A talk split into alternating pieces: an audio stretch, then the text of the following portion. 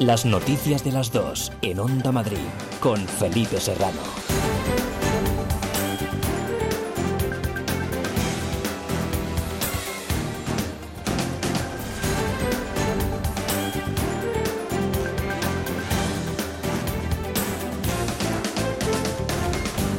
Buenas tardes, un saludo, ¿qué tal? Jornada de balance hoy en la Puerta del Sol con un claro mensaje de unidad entre el Partido Popular y Ciudadanos tras sus últimas desavenencias. Conmemoran hoy el primer año de la firma del acuerdo de gobierno que poco más de un mes después cristalizó en la investidura de Díaz Ayuso como presidenta con el apoyo de Vox. Hoy, en presencia de todos los miembros del Consejo de Gobierno y de los diputados de ambos grupos, Díaz Ayuso e Ignacio Aguado, han ofrecido una imagen sin fisuras que han remarcado con la firma de un decálogo a modo de resumen de los principios que les unen. PP y Ciudadanos dan por superadas sus diferencias o las aparcan al menos y se presentan como un gobierno en el que se puede confiar, centrado ahora en la recuperación económica tras la pandemia sin dejar a nadie atrás. España atraviesa un momento de inestabilidad política, incertidumbre social y crisis económica. Y para responder a una sociedad que requiere soluciones, quienes formamos el Gobierno de la Comunidad de Madrid, Partido Popular y Ciudadanos, reafirmamos nuestro compromiso de unidad imprescindible para afrontar los retos a los que nos vemos obligados. Y de un gobierno además que se ponía en marcha sin ningún tipo de manual de instrucciones. Nadie nos había explicado antes cómo funcionaban los gobiernos en coalición, porque es la primera vez que se hace algo parecido. Nadie nos había explicado que en mitad de la legislatura podía aparecer una pandemia como la que ha sucedido y aún así creo que es para estar orgullosos y satisfechos del desempeño de todos y cada uno de, de los miembros de este Gobierno. La justicia ha ratificado en Cataluña las medidas restrictivas del gobierno para controlar los brotes de coronavirus en Lleida y L'Hospitalet, con algunas excepciones. Se mantiene la limitación de la movilidad y de la actividad social, pero se rechaza la prohibición de impedir las reuniones de más de 10 personas por afectar a un derecho fundamental. Desde Suecia, dentro de su gira europea, Pedro Sánchez ha, ha dicho que habló hace un par de días con el presidente catalán, con Quintorra, y ha ha defendido que las comunidades autónomas tienen instrumentos para afrontar los rebrotes y decretar confinamientos. Tienen la máxima colaboración, la máxima disponibilidad por parte del Gobierno de España para arrimar el hombro y eh, ayudar en el objetivo común que tenemos de eh, controlar el virus en estos rebrotes. El que haya rebrotes no tiene por qué ser una negativa noticia, porque lo que está demostrando es que tenemos un sistema de salud que ya está mucho mejor preparado para poder hacer frente a estos rebrotes. Nuevo crimen machista en la Comunidad de Madrid. La Policía Nacional ha detenido en Torrejón a un varón de 37 años como presunto autor de un delito de homicidio sobre su pareja de 31. Los hechos ocurrieron en la madrugada del lunes cuando el arrestado llamó a los servicios de emergencia manifestando que la mujer se había atragantado con una espina. Fue trasladada al hospital desde donde posteriormente llamaron al 091 indicando que la víctima se encontraba en coma debido a una fractura craneal como consecuencia de la cual falleció Javier Chivite, portavoz de emergencias 112 de la Comunidad de Madrid. La víctima del suceso, una mujer de 36 años, fue atendida por el Suma 112. En principio presentaba traumatismo craneoencefálico severo, también otorragia y dificultad respiratoria. Fue intubada por el, el equipo médico del Suma y trasladada finalmente en una UBI con pronóstico grave al hospital de Torrejón de Ardoz, donde quedó ingresada. Miércoles 15 de julio hay más noticias titulares con Elia Fernández. Plan antiocupación del Ayuntamiento de Madrid. Está dotado con un millón y medio de euros para recuperar seis edificios ocupados del Paseo de la Dirección que serán demolidos tras su desalojo. El plan se extiende también a un solar de la calle Antonio Grilo, ocupado por el Patio Maravillas, donde se va a construir un centro de salud. Pedro Sánchez asume que España tendrá que hacer renuncias en el Fondo Europeo post-COVID. El presidente del Gobierno cree que todos los estados tendrán que ceder tras su encuentro de hoy con el primer ministro de Suecia. Sánchez terminará su ronda ronda de contactos con dirigentes europeos, reuniéndose con el presidente francés Emmanuel Macron. PSOE y Unidas Podemos salen reforzados de la crisis del coronavirus, según el CIS. Ambos partidos suben en intención de voto, al igual que el Partido Popular, mientras que Vox y Ciudadanos pierden apoyos. El paro es el principal problema para los españoles, pero sube la inquietud por el COVID-19. Un 62% de los encuestados aboga por medidas más exigentes frente a la pandemia. Y en deportes previa de la penúltima jornada en Primera División. El Real Madrid se juega el título, el Atleti defiende la tercera plaza, el Getafe quiere amarrar el puesto europeo y el Leganés agarrarse al flotador de la salvación.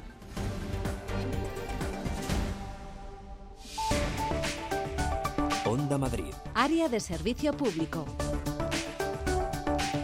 ¿Qué tal el tráfico en las calles y vías de la capital? Centro de pantallas del Ayuntamiento de Madrid. Margarita Pérez, buenas tardes. Hola, buenas tardes. Acaba de abrirse al tráfico la Plaza de las Cortes y la carrera de San Jerónimo, que permanecían cortadas por una manifestación. Se recupera la normalidad en esa zona céntrica de la ciudad. En el resto de las zonas del interior, de momento, la situación tranquila. No tenemos que destacar complicaciones importantes, tan solo tráfico intenso.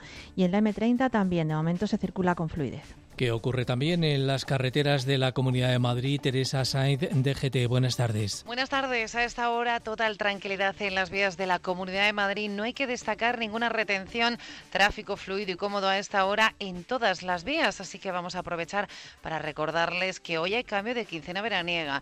Eso significa inicio y fin de vacaciones para muchos. Así que puede suponer un día más intenso, una jornada más intensa en cuanto al tráfico por carretera. Planifiquen con tiempo esos desplazamientos y al volante, por supuesto, sean muy prudentes. Estabilidad en la previsión meteorológica. Antonio López, buenas tardes. Hola, ¿qué tal Felipe? Muy buenas tardes. Hoy jornada muy parecida a la de ayer, con algunas nubes de evolución que irán apareciendo en zonas de sierra, pero en general con el cielo bastante limpio, fruto del viento de componente norte que está manteniendo las temperaturas a raya. Hoy máximas en el entorno de los 33 grados en la capital. También tuvimos una noche algo más fresca. Ahora 28 grados en el centro de Madrid.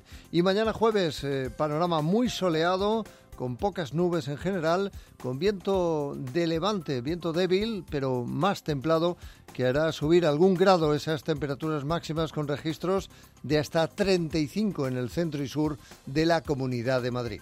Dos de la tarde y casi ocho minutos.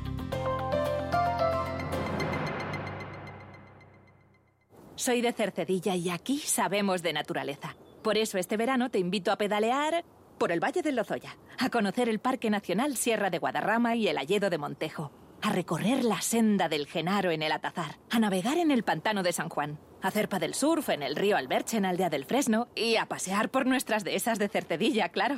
Estas vacaciones, la naturaleza de Madrid nos está esperando. Vamos a disfrutarla, porque juntos somos un mejor Madrid. Comunidad de Madrid. Somos como tú. Por eso nos despertamos contigo. Aquí en Madrid despierta. Esto es Onda Madrid. Buenos días familia. Te ponemos al día con la mejor información. En Onda Madrid, en Buenos Días Madrid, estamos contando noticias. Titulares de la prensa digital ahora mismo. Lo realmente importante, oyentes del enfoque, es que avanzamos y Te que acompañamos con las mejores historias. Bueno, pues para ayudar a todas estas personas ha nacido un proyecto que se llama Compartiendo la Soledad. Es, es muy eh, escritor, es dibujante, es eh, una persona muy especial. Vivimos contigo la emoción del deporte. Empezamos la campaña, lo damos todo. Es el momento de agradecer. De vuelta a los entrenamientos, muy contento de poder volver a jugar a tenis. y Hay que también pensar positivo porque tenemos la suerte de volver a trabajar, a estar, a- a estar aquí en campo. En Onda Madrid somos como tú. Ahora más que nunca tienen un propósito. Marta, Pedro, Lucía. Seres extraordinarios que con pequeños gestos, como cerrar el grifo mientras enjabonan, cuidan el agua. Únete a ellos. Descubre tus superpoderes en canaldeisabelsegunda.es. El poder está en tu mano. Cuidando el agua, cuidamos de todos. Canal de Isabel Segunda. Seaside Collection. En Gran Canaria y Lanzarote, hoteles a solo unos pasos de la playa. Disfrute del servicio y la atención más esmerada que pueda soñar. Unas instalaciones de primer nivel, junto a una cuidada gastronomía, convertirán su estancia en una experiencia inolvidable. Conózcanos Seaside Collection. ¿Por qué conformarse con menos? Onda Madrid. las noticias de las dos.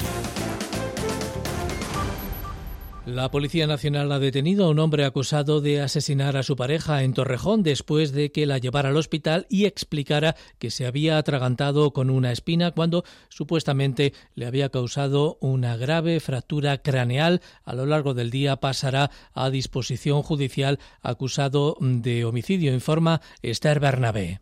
Así es, el presunto responsable de este homicidio tiene 37 años, es de nacionalidad rumana y llamó en la madrugada del lunes al 112 asegurando que su pareja de 31 se había atragantado con una espina. El portavoz de emergencias explicaba la intervención del SUMA. En principio presentaba traumatismo cráneoencefálico severo, también otorragia y dificultad respiratoria.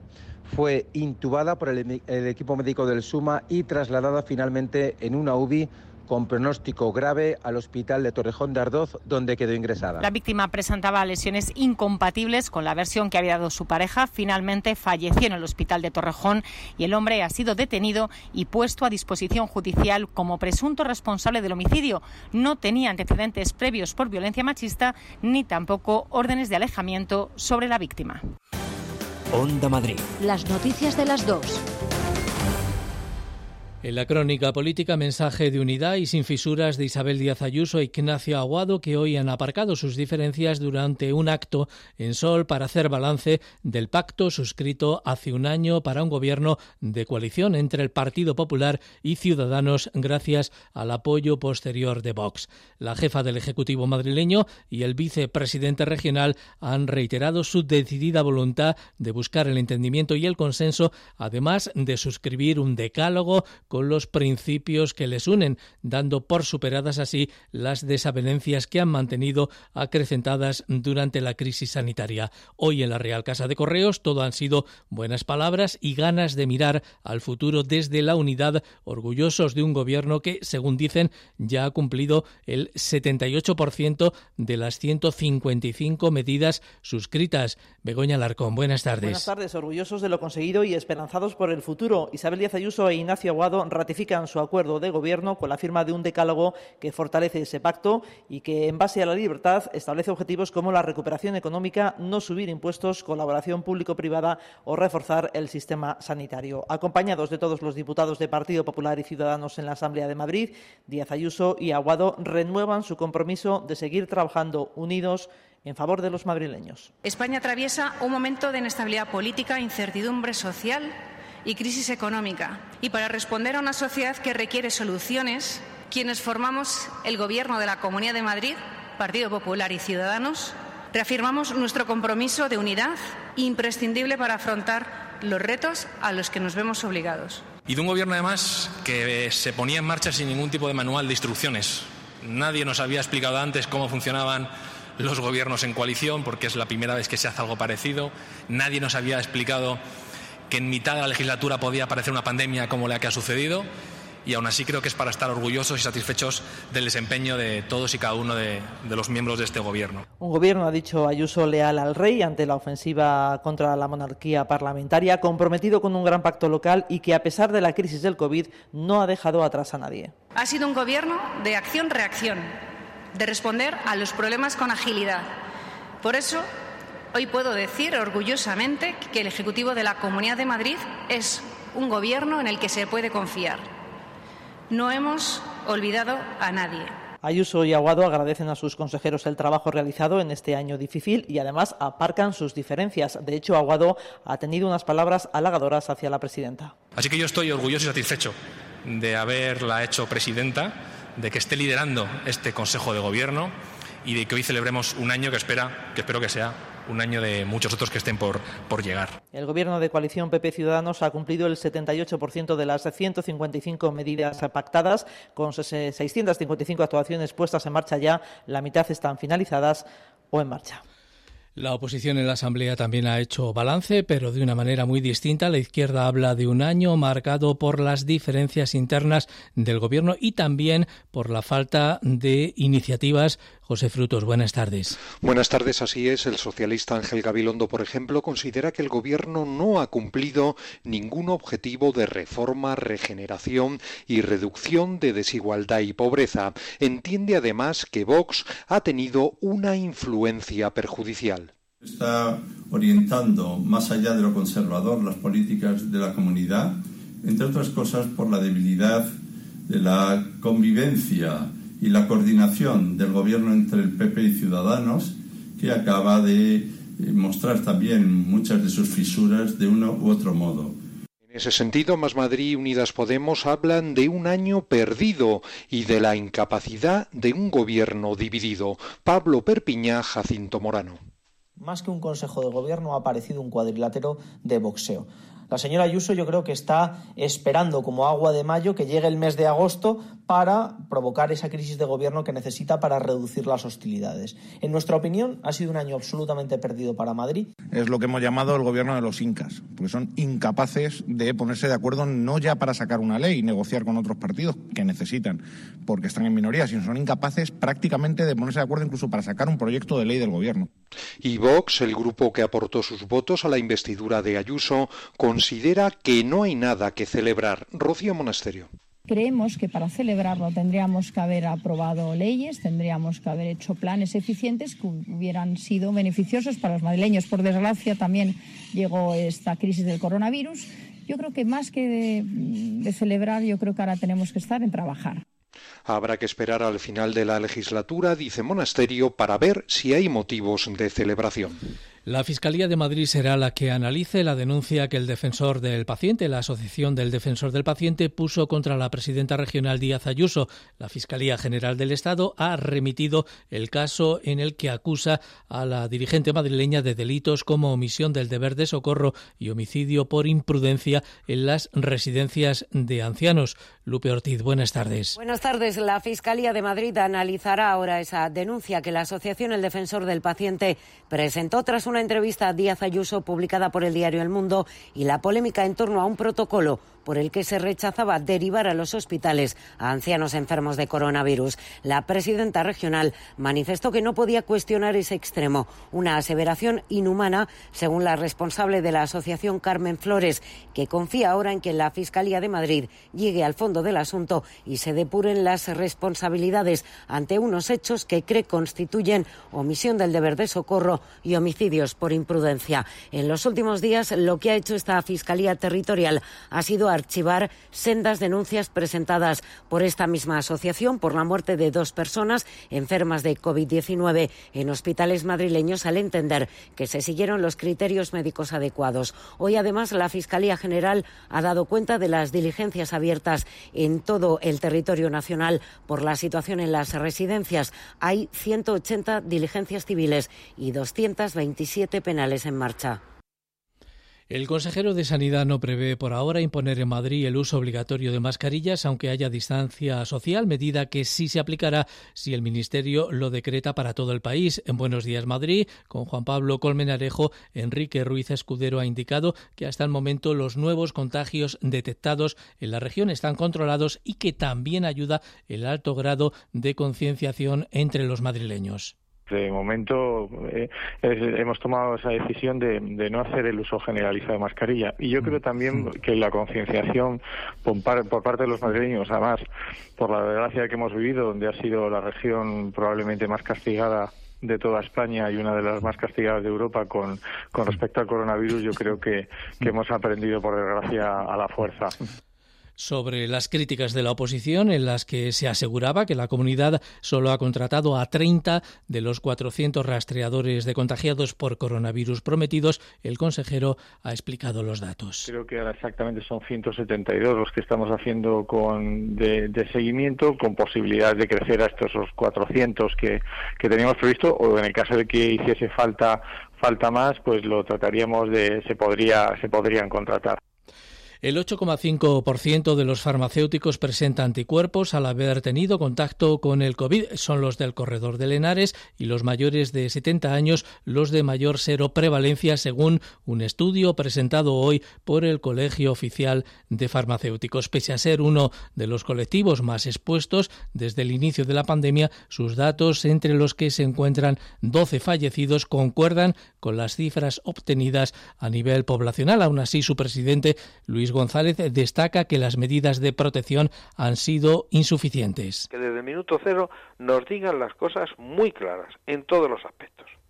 porque es que eso es lo que hay que decir, que la población sepa que esto no es una tontería, que sepa que es muy serio. Y desde luego también, hombre, se tendrían que tomar unas medidas a nivel nacional que fuesen exactamente iguales para todas las autonomías porque no son unas autonomías hay una cosa y en otras autonomías hay otra y están prácticamente eh, eh, un municipio pegando a otro, ¿no? Continúan los llamamientos a la responsabilidad por parte de las autoridades a los aficionados madridistas para que no acudan mañana a Cibeles y finalmente el Real Madrid consigue proclamarse campeón de Liga Ángel García. Nadie quiere que se repitan mañana en Madrid las preocupantes imágenes que vimos en Cádiz hace unos días con el ascenso del equipo andaluz. El propio Real Madrid ya ha anunciado que no habrá celebración oficial si gana la Liga y pide a sus aficionados que no vayan a Cibeles. Llamamientos a la responsabilidad competición expresa a los madridistas para que celebren el título en casa, que hoy hacían también el consejero de Sanidad, Enrique Ruiz Escudero. Habría que hacer un llamamiento a la prudencia, que la gente lo celebrase de otra manera, ¿no? que desde el balcón también se puede salir con la bandera. Y es importante que lo consigamos porque, aunque uno salga con mascarilla, en esas celebraciones tan multitudinarias, luego el control a veces no, no es todo lo, firme que, que nos gustaría. Y el delegado del Gobierno en Madrid, José Manuel Franco. Que los madrileños y los aficionados en particular hagan un ejercicio de responsabilidad, evitando ningún tipo de celebración masiva. No podemos permitirnos ni bajar la guardia ni un rebrote de casos de coronavirus en Madrid. Y es que la salud de todos es mucho más importante que el fútbol. En caso de victoria madridista, más de 200 policías nacionales y 120 municipales, además de un amplio perímetro, evitarán aglomeraciones junto a la fuente de Cibeles. Otra de las novedades es que no habrá recepción al equipo ni en la comunidad ni tampoco en el ayuntamiento Mar García. Controles de paso para evitar concentraciones en aceras, el tráfico circulando, no se cortan carriles. Así va a ser la celebración del Real Madrid si llega a ganar la Liga. 120 agentes municipales para controlar un amplio perímetro en Cibeles. Inmaculada Sanz, delegada de Seguridad. Eh, Neptuno, Gran Vía, Colón y eh, la Plaza de la, Independencia, estableciendo controles eh, selectivos para evitar tanto que se produzcan aglomeraciones en las aceras como que se produzca alguna invasión de, la calzada. Estos controles van a empezar cuando arranque el partido y veremos vallas protegiendo la fuente de las Cibeles. La fuente sí estará, estará protegida, como digo, el resto será un perímetro amplio de controles por parte de la Policía Municipal y también de, Policía Nacional eh, en toda esa área de influencia que es, que es amplia y, como digo, pues con dos objetivos fundamentales, evitar que haya invasiones de, la calzada y, sobre todo, evitar que haya aglomeraciones de personas en, las aceras. Si el Real Madrid gana la Liga, se queda sin recibimiento institucional en Cibeles, la sede del Ayuntamiento, pero el alcalde y la vicealcaldesa van a acudir a la celebración del equipo en Valdebebas y, como el resto de asistentes, tendrán que hacerse antes una prueba PCR. Las noticias de las dos, en Onda Madrid, con Felipe Serrano.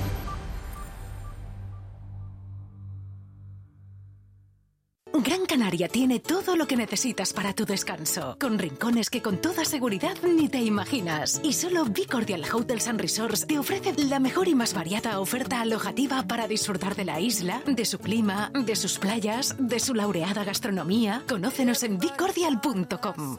Vacaciones diferentes.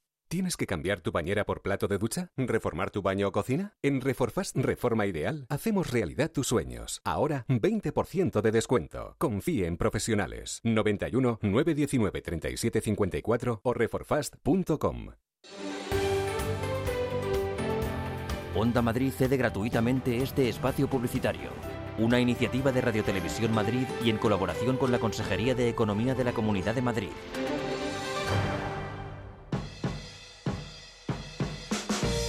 Ven a la calle del Carmen 26 para disfrutar de las mejores patatas fritas artesanas de Madrid, Chip Star. Ahora tu cono pequeño de patatas más la bebida por solo 60 céntimos de euro más. Entra en nuestra web chipstarspana.com.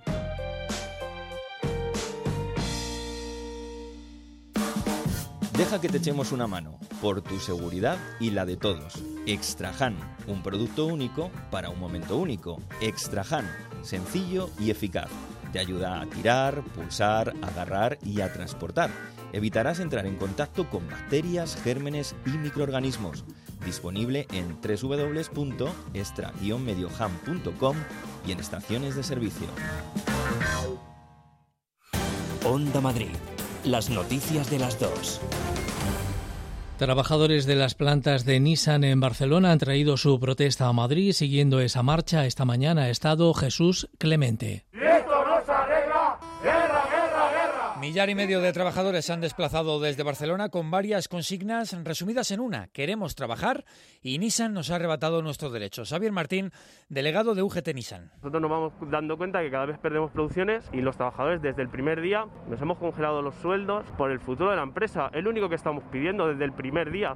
Lo que queremos es trabajar, lo que queremos es trabajo. Salvar los empleos es un objetivo, pero no el único. Dice Martí que hay mucho más en juego. Estamos aquí también para defender el futuro del sector de, industria. No podemos olvidar que somos la primera ficha de dominó que cae y si no estamos a tiempo y no lo paramos a tiempo, podemos cargarnos la, la industria aquí en España. 3.000 empleos directos destruidos, más de 20.000 indirectos. Jordi Carmona, responsable de industria automovilística de UGT FICAR, señala las cifras y las convierte en algo que todos entendemos, personas. Este tipo de reivindicaciones no es un hecho por el número, por la cifra, sino por el impacto que tiene en las familias. Y yo creo que sería un grave error por parte de los gobiernos que se permitiera a una multinacional actuar de esta forma, de barajar cifras y nosotros lo que barajamos son familias. Por ello exigen al Gobierno central que se involucre paralizando el ERE y eliminando la fecha de cierre prevista para el próximo mes de diciembre. El Consejo de Gobierno de la Comunidad de Madrid ha adjudicado hoy las obras para finalizar el Instituto de Medicina Legal de Valdebebas que entrará en funcionamiento en octubre y que supondrá el relanzamiento del proyecto de la vieja ciudad de la justicia. Enrique López es el consejero del ramo. Además de convertirse, por un lado, en un referente eh, en su materia, por otro lado, convertirse en el símbolo del inicio de lo que va a ser la nueva ciudad de la justicia, se va a generar una sinergia con el nuevo hospital de infecciones y de emergencias que se va también a construir en una finca aledaña y eh, entre ambos, ambas infraestructuras se convertirán en elementos activos también en la lucha contra pandemias como la que hemos padecido.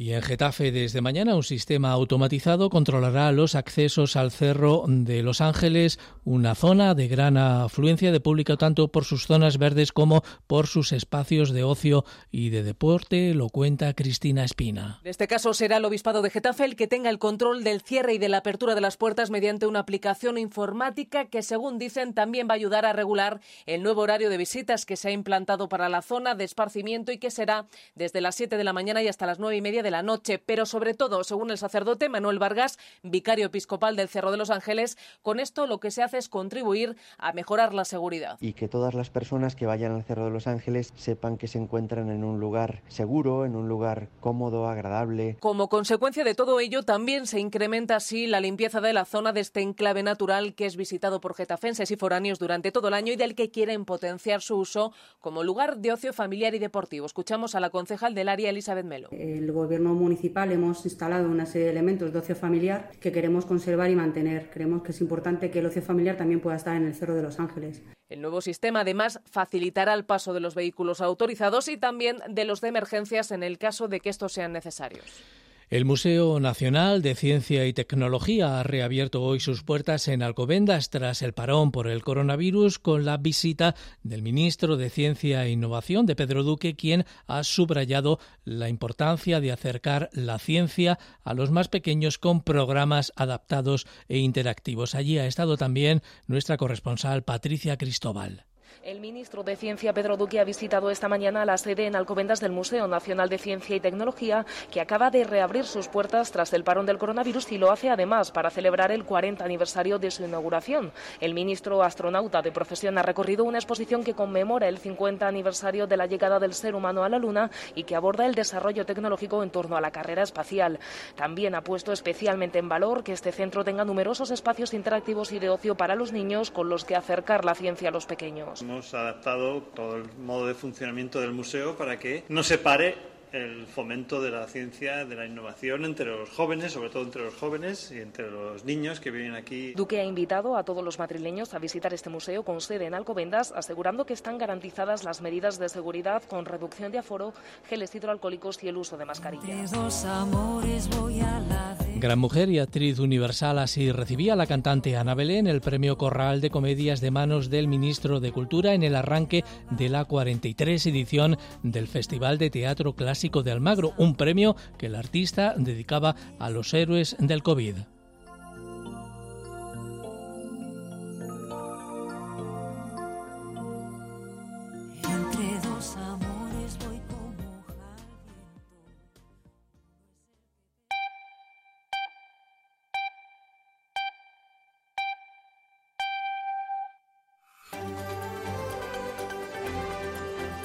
Las noticias de las dos en Onda Madrid con Felipe Serrano.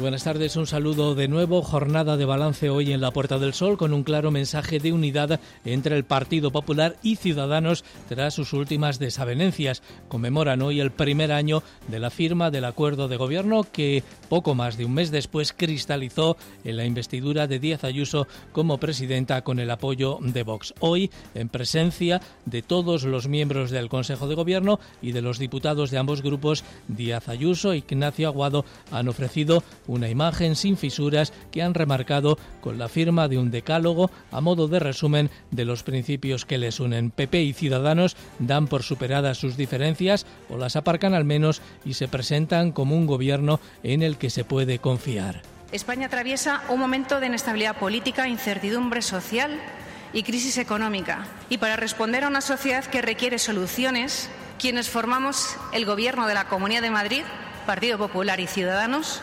Reafirmamos nuestro compromiso de unidad imprescindible para afrontar los retos a los que nos vemos obligados. Y de un gobierno además que se ponía en marcha sin ningún tipo de manual de instrucciones. Nadie nos había explicado antes cómo funcionaban los gobiernos en coalición, porque es la primera vez que se hace algo parecido. Nadie nos había explicado que en mitad de la legislatura podía aparecer una pandemia como la que ha sucedido. Y aún así creo que es para estar orgullosos y satisfechos del desempeño de todos y cada uno de, de los miembros de este gobierno. La justicia ha ratificado en Cataluña las medidas restrictivas del Govern para controlar los brotes de coronavirus en Lleida y también en el Hospitalet, con algunas excepciones. Se mantiene la limitación de la movilidad y de la actividad social, pero se rechaza la prohibición de impedir las reuniones de más de 10 personas por afectar a un derecho fundamental. Desde Suecia, dentro de su gira europea, Pedro Sánchez ha dicho que habló hace un par de días con el presidente catalán, con Quintorra, y ha defendido que las comunidades autónomas autónomas tienen instrumentos para afrontar los rebrotes y decretar confinamientos. Tienen la máxima colaboración, la máxima disponibilidad por parte del Gobierno de España para arrimar el hombro y eh, ayudar en el objetivo común que tenemos de eh, controlar el virus en estos rebrotes. El que haya rebrotes no tiene por qué ser una negativa noticia, porque lo que está demostrando es que tenemos un sistema de salud que ya está mucho mejor preparado para poder hacer frente a estos rebrotes.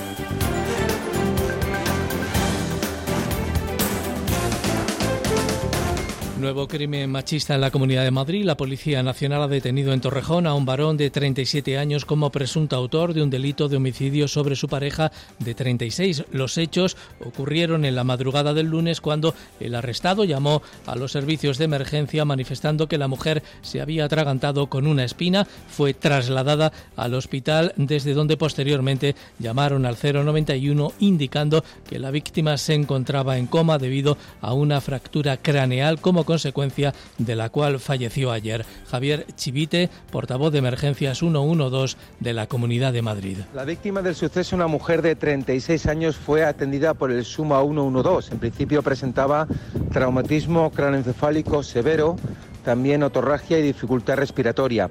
Fue intubada por el, el equipo médico del Suma y trasladada finalmente en una UBI con pronóstico grave al hospital de Torrejón de Ardoz, donde quedó ingresada. Hay más noticias que resumimos ahora con Elia Fernández. Dispositivo policial para evitar concentraciones en Cibeles. Casi 300 agentes de Policía Nacional y Municipal de Madrid velarán mañana para que los aficionados del Real Madrid no acudan a celebrar un hipotético título de liga de su equipo. En caso de que haya lirón blanco, solo habrá un acto en Valdebebas. Mascarillas obligatorias en todos los espacios del País Vasco desde mañana. La medida se extiende a otra docena de comunidades autónomas. El Gobierno de Madrid no se lo plantea por el momento, pero no lo descarta si lo considera necesario. Desde hoy los mayores de 65 años de nuestra región pueden recoger en las farmacias otras dos mascarillas gratuitas del tipo FFP2. Estudio de seroprevalencia entre los farmacéuticos madrileños. Un 8,5% tiene anticuerpos de COVID-19 según el Colegio Oficial de Farmacéuticos de la región, con un mayor índice de casos en el corredor de Lenares y entre los profesionales de más de 70 años. Protesta de los trabajadores de Nissan. Unas 2.000 personas se han manifestado esta mañana entre Atocha y el Congreso de los Diputados para exigir más implicación política con las plantas que la compañía pretende cerrar en Cataluña a finales de este año.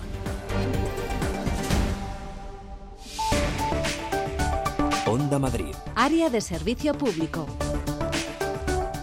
Estado de la circulación en las carreteras de la Comunidad de Madrid, Dirección General de Tráfico. Teresa Sainz, buenas tardes. Buenas tardes. Hasta ahora en la red viaria madrileña, afortunadamente seguimos hablando de tranquilidad, tanto en la red principal como en la secundaria. No tenemos que destacar ni condicionantes meteorológicos ni ninguna incidencia. Algo más de intensidad en la M50 en el entorno de Fuenlabrada, en sentido A5. Tengan paciencia en ese punto, pero como decimos, lo que predomina es la tranquilidad. Hoy es cambio de quincena, así que la jornada puede ser más intensa en las carreteras. Ya saben, planifiquen con tiempo sus desplazamientos.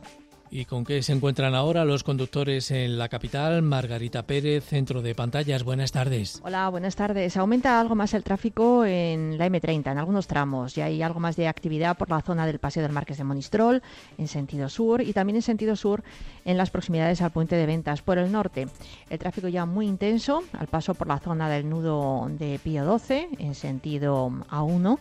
Y en lo que respecta a las zonas del interior, no tenemos que destacar complicaciones importantes tan solo de momento, en cuanto a movimientos de salida, el paseo de Santa María de la Cabeza acapara un tráfico algo más lento. El tiempo. Previsión meteorológica dentro de la estabilidad. Antonio López, buenas tardes. Hola, ¿qué tal Felipe? Muy buenas tardes. Hoy jornada muy parecida a la de ayer, con algunas nubes de evolución que irán apareciendo en zonas de sierra, pero en general con el cielo bastante limpio, fruto del viento de componente norte que está manteniendo las temperaturas a raya. Hoy máximas en el entorno de los 33 grados en la capital. También tuvimos una noche algo más fresca. Ahora 28 grados en el centro de Madrid. Y mañana jueves, eh, panorama muy soleado, con pocas nubes en general, con viento de levante, viento débil, pero más templado, que hará subir algún grado esas temperaturas máximas con registros de hasta 35 en el centro y sur de la Comunidad de Madrid. 22 minutos y serán las 3 de la tarde.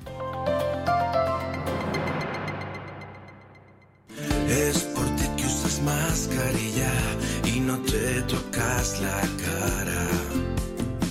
Es por ti que lavas tus manos y mantienes la distancia. Es por ti que limpias a fondo y desinfectas tu casa. Infórmate de todas las medidas de prevención en la web comunidad.madrid barra coronavirus. Por mí, por todos, por ti. Comunidad de Madrid. Soy de Buitrago del Lozoya y quiero hablaros del pueblo, pero no del mío, sino de Chinchón y de su preciosa plaza, y de Rascafría y su imponente monasterio del Paular, y de Patones, que se come de cuento, y del queso de Colmenar de Oreja, y de las campanas de Torrelaguna, y del castillo de Manzanares el Real. Y ya que hablamos de castillos, también de mi pueblo, de Buitrago. Estas vacaciones, en las 11 villas de Madrid, estamos deseando verte y que nos veas. Ven a redescubrirnos, porque juntos somos un mejor Madrid. Comunidad de Madrid. Ahora más que nunca tienen un propósito. Marta, Pedro, Lucía. Seres extraordinarios que con pequeños gestos, como cerrar el grifo mientras enjabonan, cuidan el agua. Únete a ellos. Descubre tus superpoderes en canal de Isabel El poder está en tu mano. Cuidando el agua, cuidamos de todos. Canal de Isabel II. Este verano, quedarse en casita va a ser uno de los destinos favoritos. Mantén fuera los calores con Carpimart. Carpimart fabrica e instala todo tipo de ventanas y cerramientos especialistas en ventanas de madera, fabricantes directos a medida, con el máximo aislamiento térmico y acústico. ¿Calor? ¿Qué va? En Carpimart tomamos medidas. Estamos en la calle Ofelia Nieto 52 y en carpimart.es. ¿Sabes qué? Compramos tus joyas, compramos tus joyas, compramos tus joyas.es. En For Dreams, compramos tus joyas. Más información en el 91 917 8034 o visita nuestra web compramostusjoyas.es. For Dreams, tu compro oro de confianza. Hotel Suite Villa María, un resort con sabor canario. Visita nuestro oasis de tranquilidad 5 estrellas en Costa de G, Tenerife. Ven a descubrir el paraíso en nuestras amplias villas con jardín, jacuzzi y piscina privada. Hotel Suite Villa María. Escucha el silencio. Detén el tiempo. Onda Madrid. Las noticias de las dos. El presidente del Gobierno ha defendido hoy que las comunidades autónomas tienen mecanismos suficientes para afrontar los rebrotes y decretar confinamientos. Así lo ha indicado Pedro Sánchez tras asegurar que hace un par de días habló con el presidente catalán, con Quintorra, sobre la situación de los rebrotes en Cataluña, donde un juez ha avalado las medidas de restricción en Lleida y L'Hospitalet con algunas limitaciones. Neus Cerdá, buenas tardes. Buenas tardes. Sí, la justicia ha dado luz verde al grueso de las restricciones ordenadas por el Gobierno. La única excepción es que el juzgado de Barcelona ha rechazado limitar las reuniones familiares en el Hospitalet a menos de 10 personas. En un comunicado, el presidente Kim Torra ha anunciado que recurrirá a esta decisión judicial y ha pedido a la ciudadanía que se confine y que limite sus salidas para ir a trabajar, a la compra o por causas de fuerza mayor. El objetivo es frenar los contagios que ahora mismo están disparados. Acabamos de conocer que en las últimas 24 horas Cataluña ha sumado 938 nuevos casos. Eso sí, las medidas han entrado en vigor, aunque todavía no se han publicado en el diario oficial de la Generalitat. Por eso en Lleida y Llobregat muchos establecimientos y bares han decidido abrir porque no se va a multar hasta que la orden no se publique. Que me lo digan de verdad, ya cerré el lunes y después se, se podía abrir, pues hoy abierto, hasta que no salga algo que me lo digan de verdad ya, porque ya vale. Hay que hacer lo que hay que hacer. A ver, como lo he visto abierto, he pensado, ah, pues mira, pues se puede si no se puede, pues, pues tampoco pasa nada. El presidente del Gobierno, Pedro Sánchez, ha asegurado que está en contacto con el Ejecutivo catalán y también con el resto de autonomías para lograr el objetivo común de controlar el virus. Mensaje de tranquilidad y mano tendida. No tiene por qué ser negativo.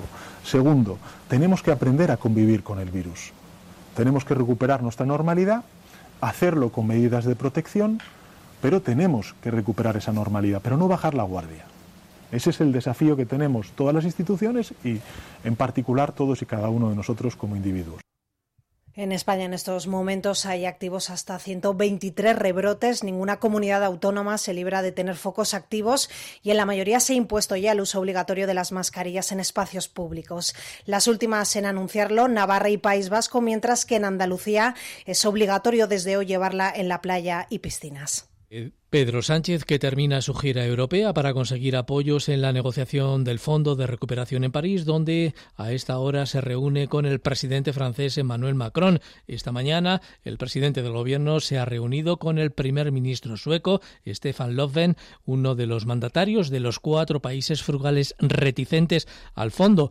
El jefe del Ejecutivo no ha logrado convencerle de que acepte la propuesta de la Comisión. Sánchez ha reconocido que deberá haber cesiones. Necesitamos realmente llegar a un acuerdo el mes de julio eh, que si retrasamos la respuesta, pues vamos a retrasar la recuperación y en consecuencia corremos el riesgo de que se agrave la crisis y creo que eso es algo que no nos podemos permitir y por tanto creo que todos tenemos que hacer un esfuerzo para poder llegar a ese acuerdo y evidentemente pues todos tendremos que hacer renuncias para poder llegar a ese acuerdo. El primer ministro sueco coincide con Sánchez en que es necesario encontrar un pacto, pero considera que será difícil. Lofen sigue defendiendo que el fondo se reparta mediante créditos y no subvenciones. Evidentemente necesitamos un fondo de recuperación, sí, y tendría que estar dirigido a las necesidades eh, reales y destinado realmente a créditos, no a subsidios o transferencias. Eso desde luego es la posición sueca. Y en el Congreso de los Diputados se está debatiendo esta mañana la convalidación de cuatro decretos ley de contenido económico, entre ellos el fondo de 16.000 millones para las comunidades autónomas y también la prolongación de los ERTES. Elena Arribas. La mayoría de los grupos han adelantado su apoyo al fondo COVID-19 para financiar el coste de la pandemia y compensar la caída de ingresos a pesar de las quejas por su reparto y porque a muchos grupos les parece insuficiente. La ministra de Hacienda, María Jesús Montero, ha defendido que este fondo servirá para que las comunidades autónomas tengan este año la mayor financiación de su historia. Asegura que con él no tendrán que hacer ningún recorte al inicio del curso escolar y ha defendido que es justo. El hecho de que nadie se identifique 100% con el modelo de reparto demuestra que el Gobierno se ha guiado exclusivamente por los principios de equidad y de justicia social. Tras este decreto ley se ha debatido una batería de medidas para impulsar la transición energética y el decreto para la prórroga de los ERTES y la exoneración de cotizaciones sociales para autónomos. La ministra Yolanda Díaz ha pedido el apoyo para que España salga con ello fortalecida de la pandemia. Son instrumentos, por tanto, que no solo sirven para garantizar el empleo de las personas contratadas, sino que además buscan el compromiso de las empresas con el empleo estable, con mayúsculas, en esta fase clave de la recuperación post-COVID, que será clave también cuando la recuperación concluya.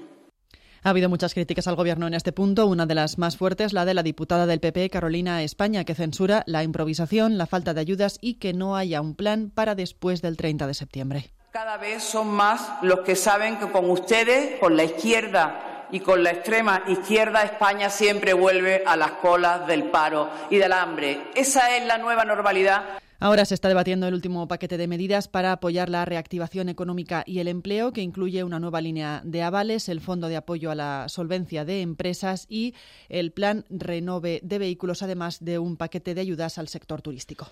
Y el líder del Partido Popular, Pablo Casado, se ha reunido hoy con su Comité Ejecutivo Nacional, el comité de su formación, para hacer balance tras las elecciones vascas y gallegas y exponer los retos de futuro. La cita llega en medio del gran debate interno sobre la moderación y la centralidad. Flor Carazo. Los dirigentes del PP han recibido con un aplauso a Alberto Núñez Feijóo tras revalidar su mayoría absoluta en Galicia, gesto que el presidente gallego ha agradecido y que ha brindado a Pablo Casado, con el que se ha fundido en una El líder popular ha felicitado a Feijóo y ha pronosticado que su victoria es el mejor aval para llegar cuanto antes al gobierno. También ha tenido palabras de elogio hacia el candidato en el País Vasco, Carlos Iturgaiz. Casado ha pedido no morder el viejo anzuelo de la izquierda sobre la crispación y ha asegurado que su partido siempre ha estado en la moderación. Para nosotros nadie nos tiene que llevar a la moderación, porque siempre hemos estado en ella. Pero nadie nos debe apartar tampoco del combate contra la radicalidad de algunos. No entiendo que pueda ser objeto de crítica defender demasiado la libertad de los españoles, ni ser excesivamente exigente en la defensa de su empleo o de su bienestar. Feijo ha apostado por insistir en los principios del PP, mientras que Iturgaiz está convencido de que los ciudadanos apoyan la estrategia de Casado. El Partido Popular tiene futuro, tiene un gran futuro, y si seguimos insistiendo en nuestros principios, siendo un partido centrado, un partido templado, un partido que es capaz de aglutinar a 10 millones de españoles, es el mejor servicio que le podemos hacer a España y a los españoles. Tienen muy claras cuáles son las bases donde se cimenta este partido político, que es en, estar, por supuesto, eh, solucionando los problemas reales de los ciudadanos y la ciudadanía creo que está apoyando las políticas de Pablo Casado. El PSOE vuelve a situarse en cabeza en cuanto a intención de voto y el PP recorta su distancia mientras Podemos sube y Ciudadanos y Vox retroceden. Es lo que se desprende del último barómetro del CIS, del Centro de Investigaciones Sociológicas, cuyos datos refuerzan la coalición de gobierno Julio César Cobos. La gestión de la pandemia del coronavirus no le pasa factura al gobierno. PSOE y Unidas Podemos suben incluso en intención de voto. El partido de Pedro Sánchez eleva los votos hasta el 32% un salto de nueve décimas más que en junio y el partido de Pablo Iglesias subiría del 11,4 del sondeo anterior al 12,1. Datos positivos pese a una pandemia que ha dejado 28.000 fallecidos oficiales y la crisis económica que se cierne ya sobre nuestro país. Los socialistas mantienen 11, puntos de ventaja sobre el PP. El partido de Pablo, Iglesias, de Pablo Casado sube algo más de un punto, desde el 20 al 21,2%. Vos pierde la tercera plaza y se deja casi un punto, pasando del 12,6% al 11,6% y Ciudadanos, que subió tres puntos en el último barómetro de mayo, también retrocede y obtendría un 8,8%. Recordemos que la estimación de voto en junio para el partido de Inés Arrimadas era del 9,4%. El paro es el principal problema en este barómetro, pero sube la inquietud por el coronavirus. Un 62% de españoles aboga por medidas más exigentes frente a la pandemia. El que fuera número dos del Ministerio del Interior durante el gobierno de Mariano Rajoy acudirá el próximo lunes como investigado a la Audiencia Nacional para declarar sobre el supuesto espionaje al ex tesorero Luis Bárcenas que se instruye en la llamada Operación Kitchen. Francisco Martínez ya compareció en enero, pero se acogió a su derecho a no declarar alegando que la causa estaba bajo secreto. En esta causa se intenta esclarecer si desde Interior se armó un dispositivo policial para espiar a Bárcenas y tratar de conseguir información que supuestamente tenía sobre una contabilidad paralela en el Partido Popular. Lupe Ortiz. Francisco Martínez será interrogado sobre ello y podrá responder sin ningún límite después de que el Gobierno haya autorizado su comparecencia, que está relacionada con la gestión de los fondos reservados y sujeta, por tanto, a la ley de secretos oficiales. El exsecretario de Estado fue imputado después de que el comisario Enrique García Castaño, implicado en la operación Kitchen, asegurara ante el juez García Castellón que él mismo le entregó un pendrive a Martínez con material robado al que fuera tesorero del PP, a Luis Bárcenas. La Fiscalía aborda este caso como el de una trama parapolicial orquestada desde el Ministerio del Interior cuando estaba al frente Jorge Fernández Díaz. El objetivo de esa operación era sustraer del domicilio de Bárcenas documentación sensible sobre el Partido Popular. Es una investigación integrada en el caso Villarejo, siendo este comisario uno de los principales imputados. Más noticias que repasamos ahora con Paloma Nolasco. Los Reyes inician su visita a Soria con una reunión sobre el reto demográfico. Concretamente en Vinuesa, allí reunión con autoridades y expertos para abordar la despoblación en el ámbito rural. Protegidos con mascarilla, don Felipe y doña Leticia han entrado al pueblo junto a la ministra de Industria, Reyes Maroto. Durante el encuentro también se han intercambiado impresiones sobre la situación de la enseñanza en Castilla y León, a la que el informe PISA sitúa entre los mejores sistemas educativos de Europa. Cuatro detenidos en Madrid por obtener presuntamente más de 7.000 euros mediante extorsión. Insertaban en páginas web de contactos anuncios de mujeres ofreciendo sexo. A través de estos anuncios se hacían con los números de teléfono de sus potenciales clientes a los que amenazaban con contar a sus familiares que consumían este tipo de servicios. La organización pedía cantidades no muy elevadas para que la víctima viera menos gravoso acceder al pago que denunciar. Elena Révolo, portavoz de Policía Nacional. La investigación se inició en octubre de 2019 al detectarse varias denuncias por hechos similares en Zaragoza.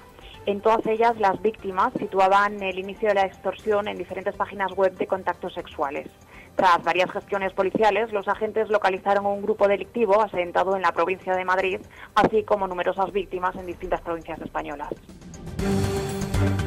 El 99% del plástico acaba en aguas profundas, según un informe de Oceana que pide reducir drásticamente su uso. Sobre todo porque ya hay evidencia científica de los siglos que tarda en descomponerse en estos entornos. La ONG ha publicado hoy un informe sobre los efectos desastrosos del plástico. El que vemos en playas y en la superficie solo es el 1% del total. El 99% restante está en el fondo, poniendo en peligro zonas de alto valor biológico, sobre todo en el Mediterráneo. Hay que disminuir su fabricación piden y que la legislación elimine los más dañinos.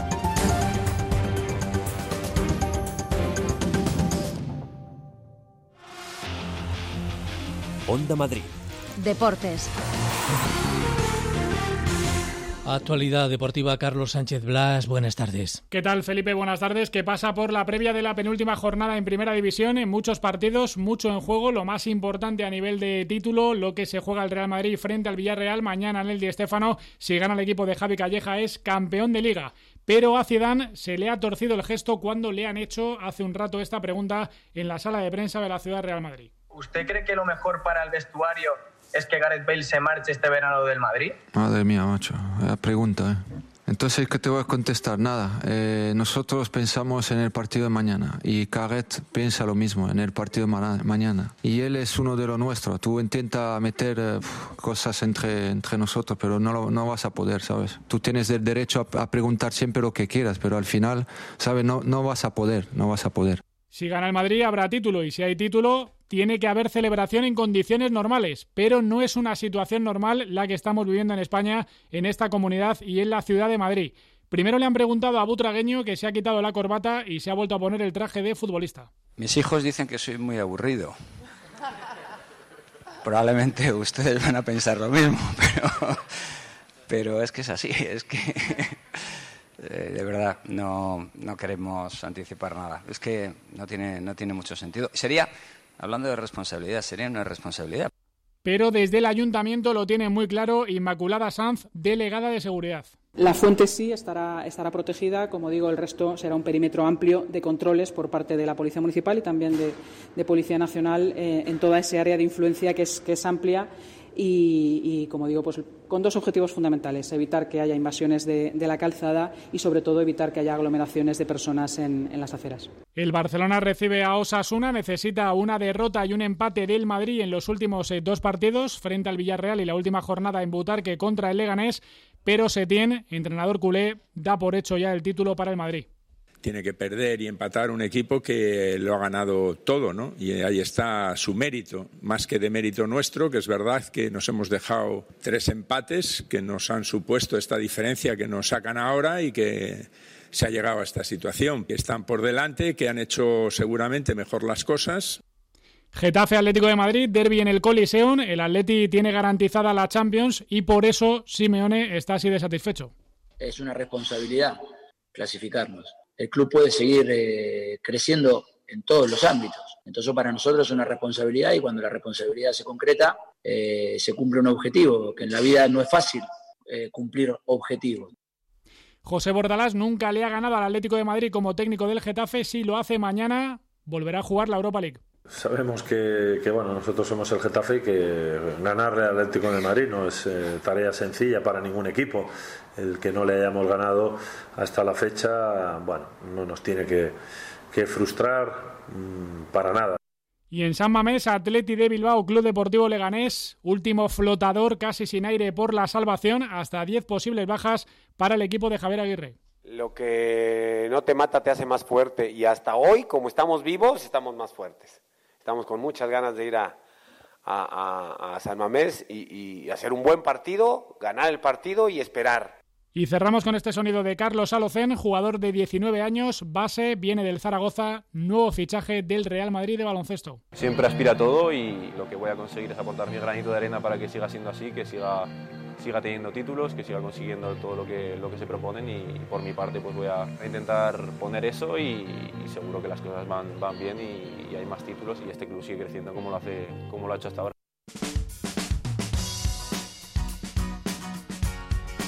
Y esta es también la agenda de cultura que ha preparado María José Francisco. El cómic rinde homenaje a nuestros sanitarios. Médicos y profesionales de la enfermería convertidos en superhéroes en las ilustraciones de Paco Roca y Jesús Merino, carteles que la librería Akira Comic ha cedido para la exhibición en las bibliotecas municipales y como regalo a los clientes en su reapertura. En ellos vemos a Batman otorgando protagonismo a una joven sanitaria en una azotea o a una enfermera liderando la Liga de la Justicia.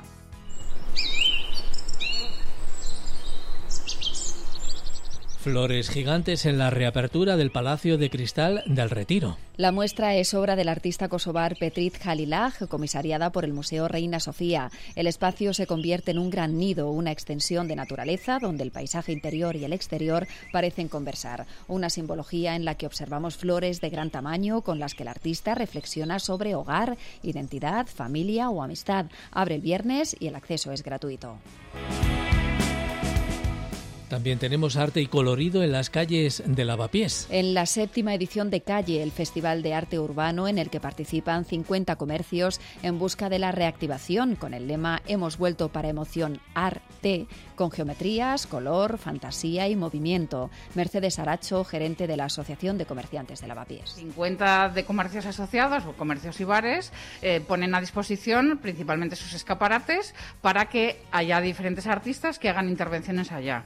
Hay mucha pintura sobre cristal, pero también hay otro tipo de instalaciones, como por ejemplo, pues en como va casi cencerro, un chico que va a instalar 1200 llaves, no sé cómo.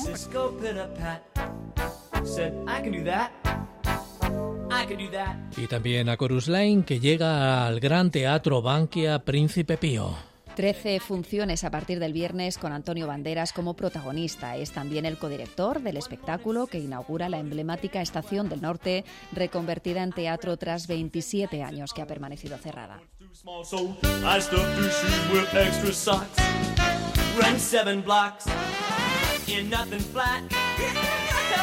that that I can do.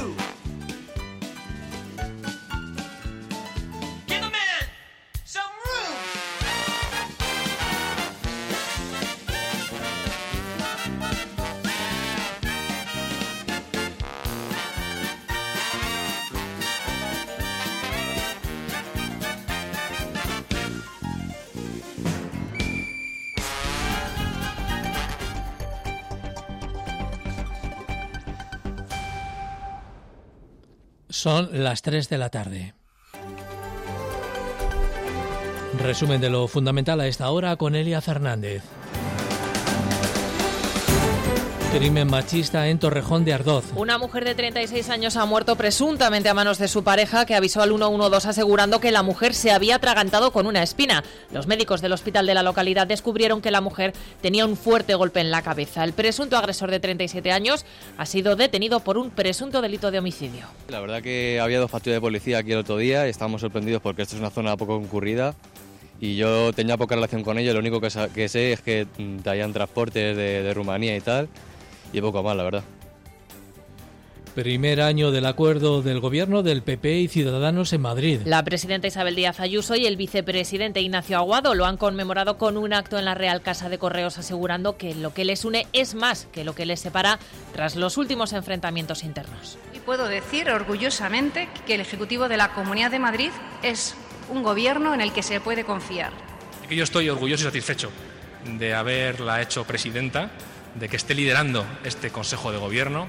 La oposición regional también ha valorado este año Jacinto Morano, Unidas Podemos, Rocío Monasterio Vox, Pablo Gómez Perpiña, portavoz de Más Madrid y Ángel Gabilondo, PSOE es un gobierno muy firme, muy firme porque están muy de acuerdo en mantener los sillones y no parece que no están de acuerdo en ninguna otra circunstancia. Para celebrarlo tendríamos que haber aprobado leyes, tendríamos que haber hecho planes eficientes. Más que un consejo de gobierno, apareció un cuadrilátero de boxeo. Estamos sin horizonte perviviendo simplemente de la figura de la presidenta personalistamente, centrando toda la actividad política en su propia figura. No habrá celebración en Cibeles. Casi 300 agentes de Policía Nacional y Municipal de Madrid velarán mañana para que los aficionados del Real Madrid no acudan a celebrar un hipotético título de liga de su equipo. Inmaculada Sanz, delegada de Seguridad. Neptuno, Gran Vía, Colón y eh, la Plaza de la, de la, Independencia, estableciendo controles eh, selectivos para evitar tanto que se produzcan aglomeraciones en las aceras como que se produzca alguna invasión de, de la calzada. Cataluña notifica más de 900 nuevos contagios por COVID. Hoy han entrado en vigor las nuevas restricciones aprobadas por la Generalitat para intentar frenar los brotes en Lérida y el Hospitalet, tras ser avaladas por un juzgado. Sin embargo, la confusión sigue entre los vecinos de las zonas afectadas. Que me lo digan de verdad, ya cerré el lunes y después se, se podía abrir, pues hoy abierto, hasta que no salga algo que me lo digan de verdad ya, porque ya vale. Hay que hacer lo que hay que hacer. A ver, como lo he visto abierto, he pensado, ah, pues mira, pues se puede si no se puede, pues, pues tampoco pasa nada. España registra 124 brotes activos. El País Vasco y Navarra se suman a la mascarilla obligatoria aunque haya distancia social. Pedro Sánchez asume que España tendrá que hacer renuncias en el Fondo Europeo post-COVID. El presidente del Gobierno cree que todos los estados tendrán que ceder para llegar a un acuerdo tras reunirse hoy con el primer ministro de Suecia. Necesitamos realmente llegar a un acuerdo el mes de julio, eh, que si retrasamos la respuesta, pues vamos a retrasar la recuperación y en consecuencia corremos el riesgo de que se agrave la crisis y por tanto creo, creo que todos tenemos que hacer un esfuerzo para poder llegar a ese acuerdo. PSOE y Unidas Podemos salen reforzados de la crisis del coronavirus, según el CIS. Ambos partidos suben en intención de voto, al igual que el Partido Popular, que hoy ha reunido a su comité de dirección tras las elecciones en Galicia y el País Vasco. Escuchamos a Pablo Casado. El PP sigue al alza. El PSOE se estanca. Y además no rentabiliza el gobierno mientras su socio de Podemos se desploma. Vox y Ciudadanos pierden apoyos. El paro es el principal problema, pero sube la inquietud por el coronavirus. Un 62% de los españoles aboga por medidas más exigentes frente a la pandemia. Nada más por el momento en las noticias de las dos. En la sintonía de Onda Madrid se quedan ahora con Javier Peña y Madrid Trabaja. Más información en nuestros boletines horarios desde las 4 con Nieves Herrero y todo su equipo en Madrid Directo y a partir de las 8 en el enfoque con Félix Madero. Les esperamos mañana. Un saludo y muy buenas tardes.